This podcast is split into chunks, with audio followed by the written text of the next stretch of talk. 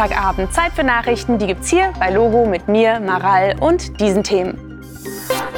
Wie sieht es jetzt in der Türkei aus, ein Jahr nach dem heftigen Erdbeben dort? Warum gibt es für die Klasse hier Holzstücke? Was ist das für ein Unterricht? Und wieso sind bei der Grammy-Verleihung alle ausgeflippt? Ein Tipp, es geht um diese Sängerin. Hallo bei Logo. Vor einem Jahr war plötzlich alles anders. Vor einem Jahr waren die Menschen in Teilen der Türkei und in Teilen von Syrien über Nacht von einem totalen Chaos umgeben.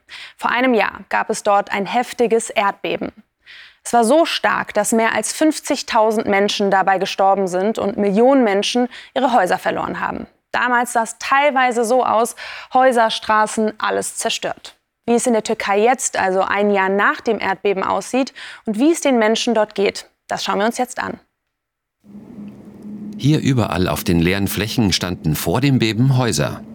Die Trümmer sind schon weggeräumt. An anderen Stellen sind Bagger immer noch im Einsatz, um vom Einsturz gefährdete Häuser abzureißen. Ein Jahr nach dem Erdbeben.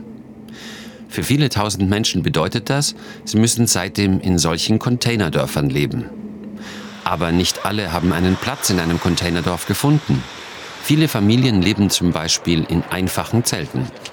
Es gibt keine Toilette, kein fließendes Wasser und es ist eng. Hier schlafen wir zu dritt, ich auf dem Sofa, mein Bruder auf dem Bett. Wir haben einen Antrag auf ein Containerhaus gestellt, aber noch keins bekommen. Es fehlen also noch immer Containerwohnungen und vor allem neue, richtige Wohnhäuser. Auch wenn schon viele neu gebaut sind, es sind einfach noch zu wenige. Camille zum Beispiel macht das traurig und wütend. Genau an dieser Stelle stand vor dem Erdbeben sein Haus, seitdem lebt er in einem LKW. Die Regierung hat uns nichts erklärt. Sie haben einfach alles abgerissen. Sie sagten, sie würden uns eine Wohnung anbieten. Wann? Das wissen wir nicht. Es ist also noch viel Arbeit, bis alle Menschen wieder in ein neues Zuhause ziehen können. Und das wird wohl noch lange dauern. Wenn ihr noch mal schauen möchtet, wie es den Kindern dort nach dem Erdbeben ging, dann geht mal auf logo.de. Sherif war nämlich für euch in der Türkei und hat mit den Kindern dort gesprochen. Und jetzt kommen wir von der Türkei wieder zurück nach Deutschland und direkt in euer Klassenzimmer. Äh, die gucken da ja den Checker Tobi-Film. Ist da gar kein Unterricht? Manchmal fällt der Unterricht ja aus, zum Beispiel weil der Lehrer krank ist. Wie ist es denn bei euch? Habt ihr auch ab und zu Vertretungsunterricht? Das sind die Antworten, die wir dazu in Wiesbaden gesammelt haben. Vor den Ferien hatten wir schon öfters mal, weil die meisten Lehrer irgendwie Grippe oder so hatten. Aber jetzt nach den Ferien hatten wir bisher noch keinen Vertretungsunterricht. Also das ist nicht so ähm, regelmäßig. So, das kommt mal vor, wenn ein Lehrer krank ist oder auf einer Konferenz oder sowas ist. Also wir haben schon ziemlich oft Vertretungsunterricht. Ich würde sagen so jede Woche schon. Also manchmal kriegen wir Aufgaben vom Lehrer, die machen wir dann oder wir gucken Filme. Na gut, ich gebe zu, manchmal ist es bestimmt ganz cool, aber stellt euch mal vor, eure Lehrer sind krank und stattdessen erlebt ihr was ganz Neues, was ihr vorher noch nie im Klassenraum erlebt habt und lernt dabei noch was. Und zwar so. Ungewohnter Besuch im Klassenzimmer. Guten Morgen erstmal. Ich bin Mascha. Ich bin Mascha ist keine Lehrerin. Ähm, ich bin Tischlerin, beziehungsweise ich werde Tischlerin. Und ich habe euch heute ein paar Sachen mitgebracht. Und zwar habe ich euch meinen Werkstoff mitgebracht, nämlich Holz. Eigentlich hätten sie jetzt Deutsch, doch statt Büchern werden Holzstücke ausgeteilt in dieser sechsten Klasse des Musikgymnasiums in Berlin. Und vielleicht fallen euch ja Sachen auf. Farbe, Geruch. Das könnt ihr einfach mal rumgeben. Dass Unterricht ausfällt, weil Lehrer oder Lehrerin krank sind, kennen wohl alle. Oder dass ein Vertretungslehrer statt Unterricht einen Film anmacht. Das Projekt, bei dem Tischlerin Mascha mitmacht, will Freistunden anders füllen und anderes Wissen in die Schulen bringen. Statt Deutsch gibt's heute alles über Holz und viele Fragen. Was für ein Holz wird bei Segelschiffen benutzt? Und wie viel arbeiten Sie pro Tag? Wie sind Sie eigentlich dazu gekommen, Handwerk, also oder Tischlerin zu werden? Weil Handwerk ihre Leidenschaft ist. Sägen und bauen. Und ja, das merkt man. Ich hätte mir total gewünscht, dass irgendjemand mal in die Schule kommt und einfach mal vorstellt, was die Person so macht, weil es so viele andere Optionen neben dem Studieren gibt. Die Schule kann, wenn Unterricht ausfällt, auch ganz spontan eine Stunde mit Menschen wie Mascha anfragen. Und so machen das schon mehrere Schulen in Deutschland. Den Kindern gefällt dieser Blick in eine andere Welt. Ich wusste nicht, dass, ähm, dass jedes Holz ähm, äh, so anders ähm, hart ist und sowas.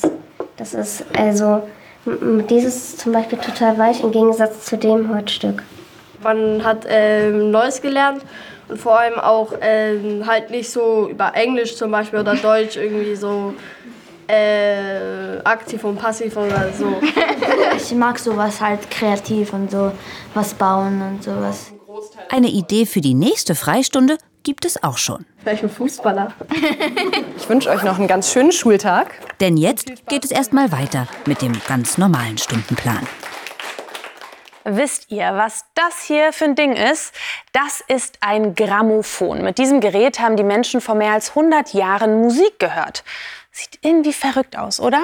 Und dieses verrückte Teil gibt es auch heute noch, nur anders. Und zwar als Grammy. Das ist der wichtigste Musikpreis der Welt. Und der sieht aus wie ein Grammophon. Die Grammys wurden gestern Abend verliehen und dabei standen vor allem Frauen im Mittelpunkt. Zum Beispiel sie hier. Die Sängerin SZA war für die meisten Grammys nominiert.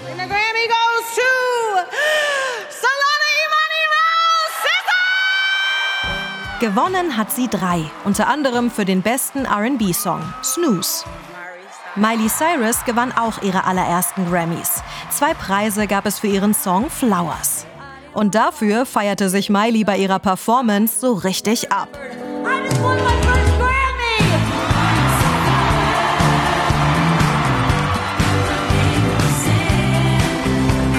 Auch Billie Eilish wurde wieder ausgezeichnet für den Song des Jahres, What Was I Made For.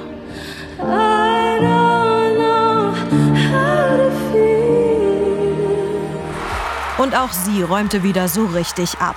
Taylor Swift gewann zum vierten Mal den Grammy in der Kategorie Album des Jahres für ihr Album Midnights. So oft hat das noch keiner vor ihr geschafft. Rekord. Und dann verriet Taylor in der Show noch ein gut gehütetes Geheimnis. Mein brandneues Album erscheint am 19. April. Und wer weiß, vielleicht ergattert das im nächsten Jahr gleich den nächsten Preis. Bei so vielen schicken Leuten habe ich gerade überlegt, was ich denn morgens, morgen Schickes anziehen kann. Hm, wie wird denn überhaupt das Wetter hier in Mainz? Okay, 10 Grad morgen in Mainz. Hm. Ich kenne ja 10 Grad, die sich anfühlen wie dicke Jacke, Schal und Mütze, aber ich kenne auch 10 Grad, die sich anfühlen wie eine Jeansjacke. Also was ist da das passende Outfit, wenn sich 10 Grad nicht immer gleich anfühlen? Was da helfen kann, ist die gefühlte Temperatur. Die soll beschreiben, wie sich zum Beispiel die 10 Grad tatsächlich anfühlen. Wovon diese gefühlte Temperatur abhängt, erklären wir euch. Es ist ein Sommernachmittag, 30 Grad heiß. Trotzdem kann man die Hitze ganz gut aushalten, denn die Luft ist trocken. Zum Abkühlen schickt euer Körper kleine Schweißperlen auf die Haut. Wenn die in der trockenen Luft verdunsten, wird überschüssige Energie vom Körper weggeführt. So kühlt er ab. Das funktioniert nicht so gut bei hoher Luftfeuchtigkeit. Da kann der Schweiß auf der Haut nicht verdunsten. Weil die Luft quasi schon voll ist mit Flüssigkeit, kann sie den Schweiß schlechter aufnehmen. Der Schweiß bleibt also auf der Haut und die Energie im Körper. Dann läuft es einem richtig das Gesicht runter und die 30 Grad können sich locker wie 40 anfühlen. Erwachsene nennen das oft schwüles Wetter.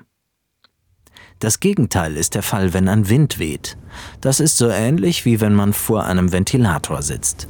Die wehende Luft nimmt die Schweißperlen mit und so fühlt es sich kühler an. Und im Winter? Da ist es genau das Gleiche. Denn auch im Winter schwitzen wir, ohne es wirklich zu merken. Wenn zu der trockenen, kalten Winterluft dann auch noch Wind dazukommt, bleibt kein Tropfen auf der Haut und es passiert noch etwas. Auch der dünne Fettfilm, den wir alle auf der Haut haben, wird weggeweht. Die Luft fühlt sich kälter an, als sie ist, und die Haut trocknet richtig aus. Und was das für das Wetter von morgen bedeutet, erfahrt ihr jetzt direkt. Und danach gibt es noch unser lustiges Logoende heute mit dem Witz von Magiana, Lisbeth, Camilla, Vincent, Jonathan, Kilian, Lella, Lotte, Lisa, Flavio, Merle, Floris, Alex, Alina und Konrad. Danke an euch alle. Und wir sehen uns morgen wieder. Bis dann, macht's gut und tschüss. Also auf jeden Fall fühlt es sich morgen fast überall kälter an, als es ist. Und das liegt am kräftigen Wind. Im Norden kommt dann auch noch Regen dazu. Dort und in der Mitte Deutschlands werden es zwar 8 bis 11 Grad, aber teilweise fühlen die sich eher so an wie klapperkalte 4. Nur im Süden kommt die Sonne raus und die 14 Grad dort, die fühlen sich auch fast so an. Äh, sitzen zwei Frösche bei Regen am See. Äh, sagt der eine, schnell ins Wasser, dann werden wir nicht nass. Verstehe ich nicht.